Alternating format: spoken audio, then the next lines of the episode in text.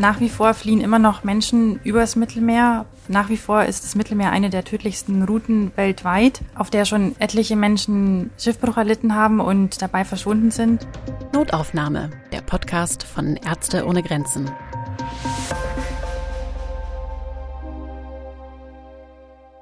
Herzlich willkommen, liebe HörerInnen. Mein Name ist Anna Dushime, ich bin Journalistin und Podcasterin.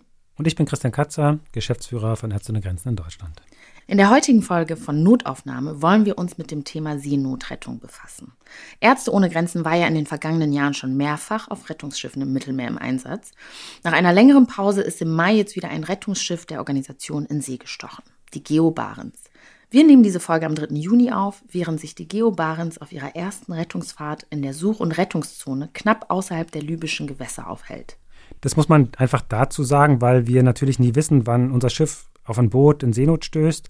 Es kann also jederzeit passieren, dass unser Team Menschen retten muss, bevor wir diese Folge veröffentlichen. Für die heutige Folge haben wir mit Stefanie Hofstetter gesprochen. Stefanie ist Hebamme und leitet das medizinische Team auf der Geo Barents. Sie war schon mehrfach für Ärzte ohne Grenzen im Einsatz und auch schon häufiger auf Rettungsschiffen im Mittelmeer. Bevor wir jetzt aber anfangen, über diesen neuesten Rettungseinsatz von Ärzte ohne Grenzen zu sprechen, hören wir uns erstmal eine Minute einen Überblick zum Thema an. Seit Jahren versuchen Menschen über das Mittelmeer nach Europa zu fliehen. Die meisten suchen nach Schutz vor Verfolgung, Gewalt und Krieg oder einfach ein besseres Leben. Sie wagen dabei in Booten von der Küste Nordafrikas die Überfahrt. In der Regel bezahlen die Flüchtenden dafür viel Geld an Schleuser. Die Flucht über das Mittelmeer ist extrem gefährlich. Die Boote, Schlauchboote, einfache Holzbarken oder alte Kähne sind meistens überfüllt und fast nie hochseetauglich. Ohne Rettungswesten oder ausreichend Proviant werden die Menschen aufs Meer geschickt. In vielen Fällen reicht das Benzin gar nicht, um bis nach Europa zu kommen. In den internationalen Gewässern vor der Küste Nordafrikas sind sie dann ihrem Schicksal überlassen. Denn professionelle Seenotrettung gibt es in der Gegend fast keine. Die Europäische Union und ihre Mitgliedstaaten haben Rettungsprogramme eingestellt oder massiv zurückgefahren. Zivile Seenotrettungsorganisationen werden häufig an ihrer Arbeit gehindert. Immer wieder erleiden die Menschen, die in Europa Schutz und eine bessere Zukunft suchen, deshalb Schiffbruch. Immer wieder ertrinken Flüchtende im Mittelmeer. Christian, von wie vielen Menschen sprechen wir denn hier eigentlich? Seit Jahresbeginn bis jetzt erreichten fast 14.000 Menschen die italienische Küste. Zusätzlich sind 638 mindestens von den Menschen, die versucht haben, nach Europa zu kommen, bei ihrer Überfahrt ums Leben gekommen äh, oder werden vermisst. In derselben Zeit sind mehr als 10.000 Geflüchtete und Migrantinnen von der libyschen Küstenwache, die von der EU unterstützt wird, abgefangen und gewaltsam zurück nach Libyen gebracht worden. Seit 2015, als Ärzte ohne Grenzen mit Seenotrettungseinsätzen begonnen hat, haben Mitarbeitende unserer Organisation 682 Such- und Rettungseinsätze durchgeführt und mehr als 81.000 Menschen versorgt. Also ich finde, wenn man diese erschreckenden Zahlen hört, wird ja eigentlich jedem klar, dass zusätzliche Anstrengungen zur Seenotrettung auf dem Mittelmeer auf jeden Fall notwendig sind. Trotzdem kann ich mir vorstellen, dass sich einige Leute fragen, was haben denn Ärztinnen und Ärzte eigentlich mit Seenotrettung zu tun? Also warum habt ihr euch als medizinische Organisation dazu entschieden, genau hier aktiv zu werden? Leben retten ist unsere Kernaufgabe. Es klingt vielleicht ein bisschen platt, aber letztendlich geht es ja auch bei der Medizinversorgung darum, Menschenleben zu retten und äh, ein Weiterleben zu ermöglichen. Seenotrettung bedeutet genau dies, akut Menschenleben retten. Geflüchtete sind oft verletzt, ähm, traumatisiert, brauchen unmittelbare medizinische Hilfe. Das kommt noch dazu. Ja, wenn, wir, wenn die dann von den Booten gerettet werden, dann können wir medizinische Hilfe anbieten.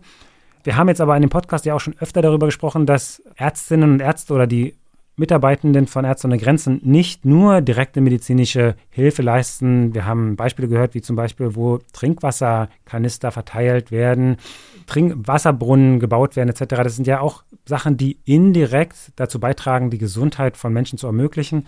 Und deswegen ist für uns total klar, es geht hier um Leben und Tod und um die Vermeidung von menschlichem Leid. Und damit aus auch ganz logisch, dass wir in der Seenotrettung aktiv sein müssen.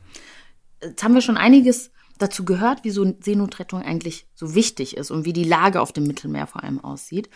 Jetzt wollen wir aber mal hören, was uns Stefanie Hofstetter von Bord der Geo Barents erzählen kann. Stefanie hat uns ihre Antworten vorab per Voice Message geschickt, weil auf dem Meer die Internetverbindung so schlecht ist und immer wieder schwankt.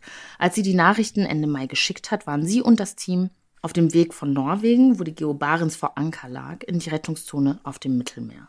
Wir wollten von ihr wissen, wie sie und das Team sich auf den Einsatz vorbereiten.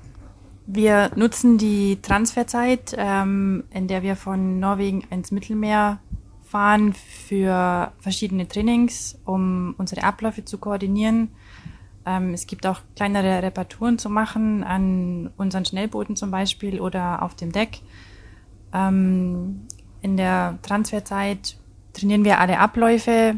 Wir müssen zum Beispiel auch unsere Klinik einrichten, Medikamente sortieren, Equipment testen Unsere Schnellboote werde, werden vorbereitet. Wir mussten auch unsere Rettungswesten vorbereiten und ähm, zusammenpacken, so dass sie am schnellsten aus den Tüten genommen werden können, zum Beispiel. Wir bereiten die Unterkunft für die Geretteten vor, die Decks. Wir machen Übungen, wie eine Rettung zum Beispiel abläuft. Wir müssen Schichtpläne schreiben, Notfallpläne schreiben, um zum Beispiel für medizinische Notfälle vorbereitet zu sein die Vorbereitung ist das eine. Ich frage mich trotzdem, was geht ihr durch den Kopf, wenn sie an den Einsatz denkt? Wir haben jetzt schon seit Anfang des Jahres gesehen, dass mehr als dreimal so viele Menschen ähm, aus Libyen losgefahren sind und auch etwa dreimal so viele Menschen dabei gestorben sind wie im Vergleich zum Jahr 2020. Die Menschen verlassen Libyen in wirklich hochseeuntauglichen Booten und riskieren dabei ihr Leben. Äh, das heißt auch, dass die Zahlen realistisch gesehen viel höher sind, als was wir bisher wissen. Wenn wir uns darauf vorbereiten, habe ich das natürlich im Kopf und ja, weiß, dass wir auf dem richtigen Weg sind. Stefanie war ja schon auf anderen Rettungsschiffen im Einsatz, unter anderem auf der Ocean Viking und auf der Aquarius.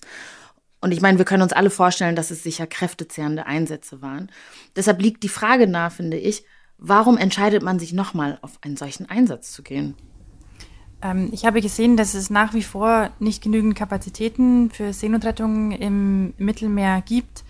Es sind nach wie vor fliehen immer noch Menschen übers Mittelmeer und nach wie vor ist das Mittelmeer eine der tödlichsten Routen weltweit, auf der schon etliche Menschen Schiffbruch erlitten haben und dabei verschwunden sind. Zum Beispiel jetzt gerade heute ist kein Schiff in dieser Region unterwegs, um Menschen zu retten oder ihnen aus ähm, von ihren mit ihren untauglichen Booten zu helfen oder auch nur, um Zeugnis darüber zu geben, was dort passiert. Und ähm, das ist der Hauptgrund, warum ich mich dafür entschieden habe, nochmal zurückzugehen, weil es leider immer noch notwendig ist, dass wir uns als Ärzte ohne Grenzen engagieren. Als nächstes erzählt uns Stefanie ganz genau, wofür sie an Bord zuständig ist. Ich bin als medizinische Teamleitung an Bord. Ich koordiniere die medizinischen Aktivitäten, also zum Beispiel dazu gehört die Klinik, äh, die Klinik strukturieren, die Klinik aufbauen, alle Aktivitäten, die wir dann danach in der Klinik machen. Medikamente mussten auch bestellt werden, Ausstattung für die Klinik musste bestellt werden und aufgebaut werden. Wir bereiten Trainings vor und trainieren auch das ganze Team und ähm, führen diese Trainings zusammen mit dem medizinischen Team durch. Was ich auch super spannend fand, war zu wissen, was die Aufgaben der übrigen Crewmitglieder eigentlich sind. In meinem medizinischen Team äh, habe ich eine Krankenschwester, eine Ärztin, eine Hebamme und eine Psychologin. Zusammen mit ihnen kümmern wir uns um die Menschen, die wir an Bord haben, die gerettet wurden.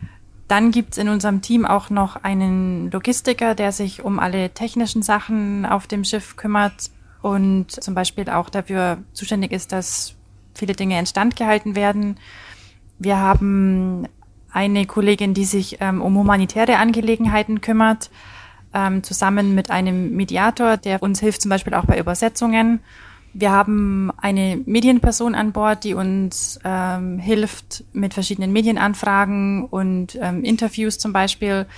Und dann haben wir natürlich unser Search and Rescue Team, also unser Rettungsteam, die ähm, ausgebildete Schiffsleute sind, ähm, die einen Hintergrund in, in Seenotrettung haben und ähm, die dann zum Beispiel unsere Schnellboote fahren und den Ablauf einer Rettung koordinieren. Also was eine Medienperson macht, das kann ich mir gut vorstellen. Aber Christian, ich muss jetzt einmal nachhaken. Was macht denn eine Mitarbeiterin, die sich ausschließlich um humanitäre Angelegenheiten kümmert? Das Ganze ist ja eine humanitäre Angelegenheit. Deshalb kann ich ähm, mit der Beschreibung irgendwie so wenig anfangen. Und was ist genau zum Beispiel die Rolle eines Mediators an Bord? Kannst du mir das genauer erklären?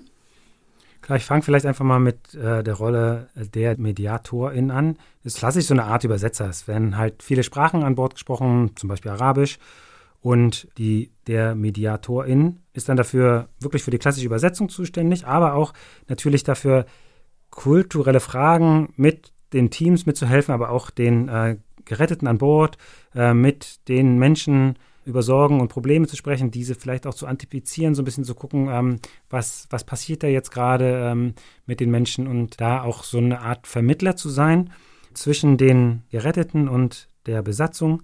Und auch gleichzeitig mit den Menschen wirklich darüber zu sprechen, was denn passiert ist, auch auf der Flucht und da wirklich auch klassisch eine ganz große kulturelle Sensibilität mitbringen muss, um da einfühlsam auf die Geretteten eingehen zu können. Die Kollegin, der Kollege für humanitäre Angelegenheiten ist vor allem dafür da, die Geschichten der geretteten Menschen anzuhören, Fragen zu stellen, Informationen zu sammeln, zu bündeln um die dann später mit der Öffentlichkeit und Politikerin teilen zu können. Philipp Frisch hatte das auch erwähnt in der Folge 12 zu Äthiopien, wo er seine Arbeit beschrieben hat und wie wichtig das ist, auch dieses Sprachrohr für die Menschen, in dem Fall der Geretteten, zu sein. Wir veröffentlichen immer wieder Berichte über das, was wir in den Such- und Rettungszonen beobachten. Und ähm, wie schon gesagt, ist das ein wichtiger Bestandteil von der ganzen Arbeit. Ähm, wir haben schon Situationen beobachten müssen, äh, in dem zweifelhaftes Verhalten der libyschen Küstenwache zu sehen war, über das wir dann berichtet haben. Okay, gut, das leuchtet mir jetzt ein bisschen mehr ein. Von Stefanie wollte ich aber zudem noch wissen, wie sieht es eigentlich auf dem Schiff aus? Also wie sieht Ihr Arbeitsplatz und Ihr Tagesablauf auf der Geo Barents ganz konkret aus? Wir haben eine kleine Klinik an Bord. Ähm, wir haben da zwei Untersuchungsräume und einen Überwachungsraum. Und wenn sich Menschen, die wir gerettet haben, melden und es geht ihnen schlecht, dann ähm, können wir sie mit in die Klinik nehmen und verschiedene Untersuchungen anbieten, zusammen mit meinem medizinischen Team. Ähm, wir haben zwei Decks auf der Geobarens, die überdacht sind, äh, was einen ganz tollen Vorteil hat, weil die Menschen dort einfach so geschützt vor den Elementen sind, also vor Wind und Wetter, ähm, Sonne und Meerwasser. Die Menschen haben viel Platz, sie können sich hinlegen zum Schlafen es gibt Toiletten, Duschen. Ähm, wir haben einen gewissen Tagesablauf, den wir immer mit den äh, Menschen versuchen einzuhalten. Also zum Beispiel gibt es feste, Essenszeiten, wenn wir Essensausgabe haben. Wir planen auch Aktivitäten ein, wie zum Beispiel ähm, Wäsche waschen oder Duschen. Das muss auch eigentlich immer organisiert werden ähm, bei so einer großen Anzahl an Leuten und versuchen dann auch noch andere Aktivitäten anzubieten. Manche mögen gern tanzen zum Beispiel, manche mögen gern malen oder auch verschiedene Spiele spielen. Und das versuchen wir dann immer in unsere Aktivitäten mit, mit einzuplanen. Zum Zeitpunkt der Aufnahme ist die Geo Barents in der Seenotrettungszone im zentralen Mittelmeer und hat also noch keine Rettungseinsätze hinter sich. Ich habe mich trotzdem gefragt, ob Stefanie und ihr Team schon Unterschiede feststellen können im Vergleich zu vergangenen Seenotrettungseinsätzen.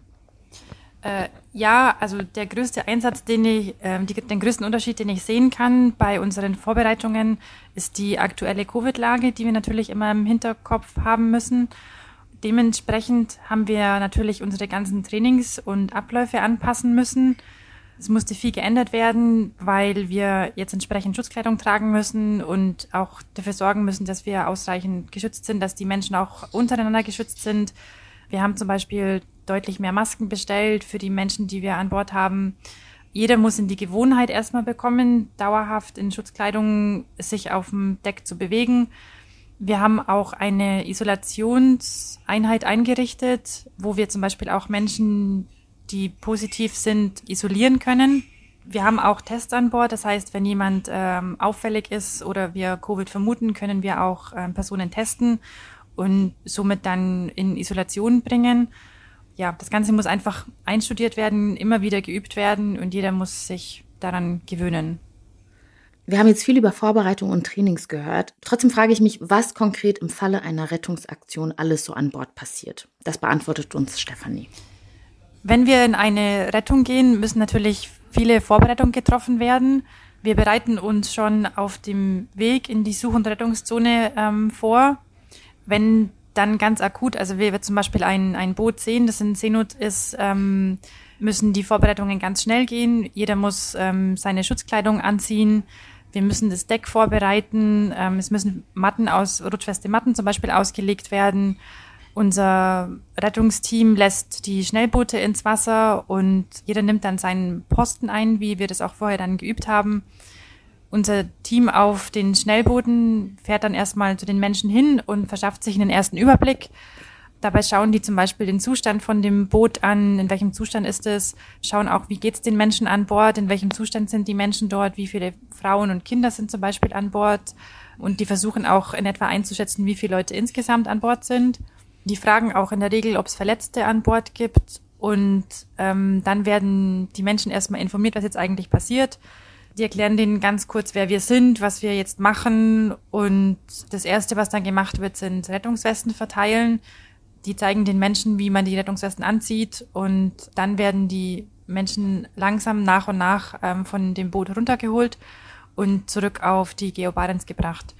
Wenn sie dann an Deck ankommen, begrüßen wir die Menschen erstmal und ähm, checken bei jedem die Temperatur. Jeder bekommt eine Maske und unser medizinisches Team macht eine sogenannte erste Triage. Also das heißt, wir schauen mal, wie es dem, wie es dem geht. Kann der, kann der laufen? Ist der soweit stabil? Dann wird jeder Einzelne registriert und bekommt ein sogenanntes Rescue Kit. Das ist ein, jeder bekommt einen Beutel, in dem sind ein paar Klamotten drin, ein Handtuch, ähm, was zu essen und was zu trinken und eine Zahnbürste zum Beispiel. Und wir setzen uns dann mit den Menschen erstmal hin und erklären, dass sie sich erholen sollen, dass sie was trinken sollen und äh, erstmal zur Ruhe kommen sollen, ähm, so dass wir einen reibungslosen Ablauf garantieren können. Es geht aber natürlich nicht nur um reibungslose Abläufe, sondern auch um medizinische Probleme an Bord, die behandelt werden müssen. Was wir am meisten sehen, was wir jetzt zum Beispiel auch im Juni noch erwarten, sind Menschen mit äh, Unterkühlung.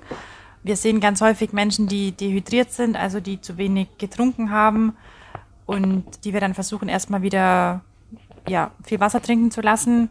Ganz viele Menschen haben Hautausschläge, ähm, Kopf- und Gliederschmerzen, weil sie lange Zeit zum Beispiel auf, in einer sehr unbequemen Position auf den Boden gesessen sind.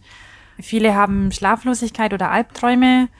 Wir sehen aber auch schwerwiegendere Probleme wie zum Beispiel chemische Verbrennungen, die die Menschen sich auf den Boden zuziehen, wenn sie mit dem Benzin in Kontakt kommen oder verschiedene Arten von Verletzungen. Das hört sich ganz schön heftig an, vor allem für die Geflüchteten und die Menschen, die gerettet werden. Aber ich glaube auch, dass es sicherlich nicht spurlos an den Helfenden vorbeigeht. Also ganz wichtig für uns ist, dass wir im Team miteinander sprechen, dass wir unter uns Kollegen ähm, uns austauschen, wenn wir schwierige Situationen erleben. Und ähm, wir arbeiten da auch ähm, sehr eng zusammen. Wir machen immer Debriefings nach jedem Rettungseinsatz, äh, in dem ja alles diskutiert werden kann, alles gefragt werden darf und jeder sich auch ähm, äußern darf. Das hilft auf jeden Fall schon mal sehr. Zusätzlich hat Ärzte ohne Grenzen auch eine psychologische Einheit, die für uns und für alle Teamkollegen auf weltweit zuständig ist, ähm, die 24 Stunden, sieben Tage die Woche erreichbar sind und ähm, die wir dann auch anrufen können, wenn es zum Beispiel ähm, ja mehr Probleme gibt oder jemand das Bedürfnis hat, mit jemand externem zu sprechen. Und wir machen auch Briefings mit denen zum Beispiel vor jedem Einsatz und nach jedem Einsatz und ähm, das hilft uns allen sehr weiter. Christian, ganz am Anfang unseres Gesprächs hat ja Stefanie davon erzählt, dass Ende Mai kein einziges Rettungsschiff auf der Route Mittelmeer im Einsatz war. Das ist ja eine Nachricht, die man in den vergangenen Jahren immer wieder gelesen hat. Wie kann es eigentlich dazu kommen, dass dort so eine Lücke klafft? Das ist ganz klar ein Versagen der Politik. Die Politik ist wirklich unwillig, sich offensiv mit diesem Thema auseinanderzusetzen. Sogar im Gegenteil, es geht um Abschreckung. Ähm, und da werden ähm, wirklich Menschenleben in Kauf genommen um vermeintlich äh, Menschen davon abzuhalten, ähm, diese gefährliche Reise anzutreten. Das Seenotrettungsprogramm der EU wurde sehr stark zurückgefahren und NGOs, wir sehen es auch immer wieder, werden aktiv an der Arbeit gehindert. Oft mit sehr fadenscheinigen Begründungen werden Schiffe festgesetzt, in Häfen festgehalten, um ein Auslaufen zu verhindern. Und wenn es dann immer wieder dann doch gelingt, ein Schiff aus einem Hafen loszueisen oder wie jetzt die Geobarens aus einem anderen Gebiet der Welt ins Mittelmeer zu bringen, dann werden Schiffe mit geretteten Menschen an Bord oft einfach über lange festgehalten. Es werden keine sicheren Häfen zugewiesen, um ja so ein Bild der Abschreckung da zu produzieren. Trotzdem hält sich ja hartnäckig diese These, dass durch die Präsenz der Seenotrettungsschiffe im Mittelmeer die Menschen erst ermutigt werden, die gefährliche Überfahrt zu machen. Ich sehe das komplett anders, aber mich würde trotzdem interessieren, was sagst du den Leuten, die sowas ähm, denken? Klar, das ist die berühmte Diskussion mit Push- und Pull-Faktoren. Mhm. Alles lange widerlegt. Ähm, es gibt diesen Pull-Faktor durch die Seenotrettung gibt es einfach nicht. Auf dem zentralen Mittelmeer sind seit Jahren fast keine staatliche Seenotrettung mehr und die Menschen machen sich trotzdem auf den Weg, oft mit sehr verheerenden Folgen.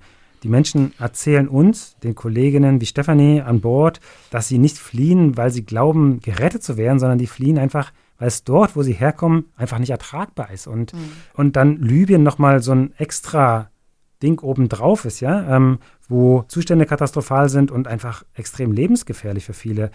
Äh, ähm, Anna, in der Folge mit der Psychologin Christine Pelzer haben wir uns ja über die Situation in den libyschen Internierungslagern unterhalten. Und äh, liebe HörerInnen, ich würde Sie gerne anregen, diese Folge mal zu hören oder nochmal zu hören, falls Sie sich nicht gut erinnern können. Die Menschen berichten uns einfach wirklich von schwersten Gewaltserfahrungen, von Folter, sexuellen Übergriffen. Und wir sehen diese körperlichen Folgen auch in der Klinik an Bord des Schiffes es ist ja schon angeklungen, dass das Ärzte ohne Grenzen oder dass ihr die europäischen Regierungen die EU scharf kritisiert. Was sind die konkreten Forderungen? Nummer eins, erzwungene Rückführung von Menschen nach Libyen aufhören zu lassen. Und Nummer zwei, eine staatliche Seenotrettung, eine professionelle staatliche Seenotrettung im zentralen Mittelmeer wieder zu etablieren. Wir fordern wirklich ein Ende der Unterstützung für die libysche Küstenwache die bringen einfach Menschen zurück in Internierungslager. Wir haben, ich habe es gerade schon erwähnt, dort werden die Menschen wieder Folter ausgesetzt. Äh, Libyen ist kein sicheres Land und Menschen auf der Flucht dürfen da einfach nicht wieder zurückgebracht werden. Es gehört einfach dazu, dass Menschen, die in Seenot sind, aus dieser Seenot gerettet werden. Und wie gerade gesagt, es braucht dafür proaktive Such- und Rettungsmechanismen, die staatlich gefordert und gefördert werden. Ähm, letztes Jahr wurde eine Familie aus Kamerun gerettet. Das waren zwei junge Eltern mit einem kleinen Sohn und der Vater, Molim Suleiman, hat eine Videobotschaft für Europa aufgenommen. On the 23rd of August 2020, I found a smile again. That is, after three years of torture, sleepless night, forced labor. Am 23. August 2020 konnte ich zum ersten Mal wieder lächeln. Zum ersten Mal seit drei Jahren der Folter, schlafloser Nächte und Zwangsarbeit. Es ist sehr schmerzhaft für mich, dass wir schwarzen Menschen im 21. Jahrhundert einfach nicht zählen. Black Lives Matter ist nur in den Vereinigten Staaten. Wenn das ernsthaft etwas bedeuten soll, dann muss es auch im zentralen Mittelmeer gelten. Es muss in Libyen gelten. Sie müssen uns zeigen, dass es etwas bedeutet, indem sie die Schiffe fahren lassen. Für mich muss Europa mehr tun, um zu zeigen, dass schwarze Leben wirklich zählen Deshalb habe ich mich entschieden, diesen Brief zu schreiben, um die Welt darauf aufmerksam zu machen, dass die Menschen in Libyen nicht leben. Sie versuchen nur zu überleben. People in Libya are not living, they're just trying to survive. Als Organisation haben wir Ärzte ohne Grenzen uns ab 2016 entschieden, aufgrund dieser Grenzpolitik der EU keine Gelder mehr von Regierungen der EU-Staaten anzunehmen und sind seitdem komplett von privaten Spenderinnen getragen wir konnten einfach wirklich nicht mehr vertreten, dass die massive Kritik an der menschenfeindlichen Politik zu nichts führt und gleichzeitig das Geld von diesen Regierungen zu nehmen. Ja? Die Haltung der europäischen Regierung zu diesem Thema hat sich seitdem eher verschlechtert und ich glaube, da wird sich auch so schnell nichts dran ändern. Christian, ich frage mich trotzdem, was sagen denn eure SpenderInnen dazu, dass ähm, Ärzte ohne Grenzen Seenotrettung betreibt? Die Spenderinnen von Ärzte ohne Grenzen kommen aus fast allen Teilen der Gesellschaft. Ähm, es waren zum Anfang, glaube ich, auch welche dabei, die diese Entscheidung nicht so gut fanden. Wir sind da aber als Organisation sehr transparent, ähm, ganz klar, wo wir stehen. Und bei den allermeisten Menschen, die uns unterstützen, merken wir aber, dass äh, dieses Thema für sie wichtig ist und es hat sich für die nichts geändert.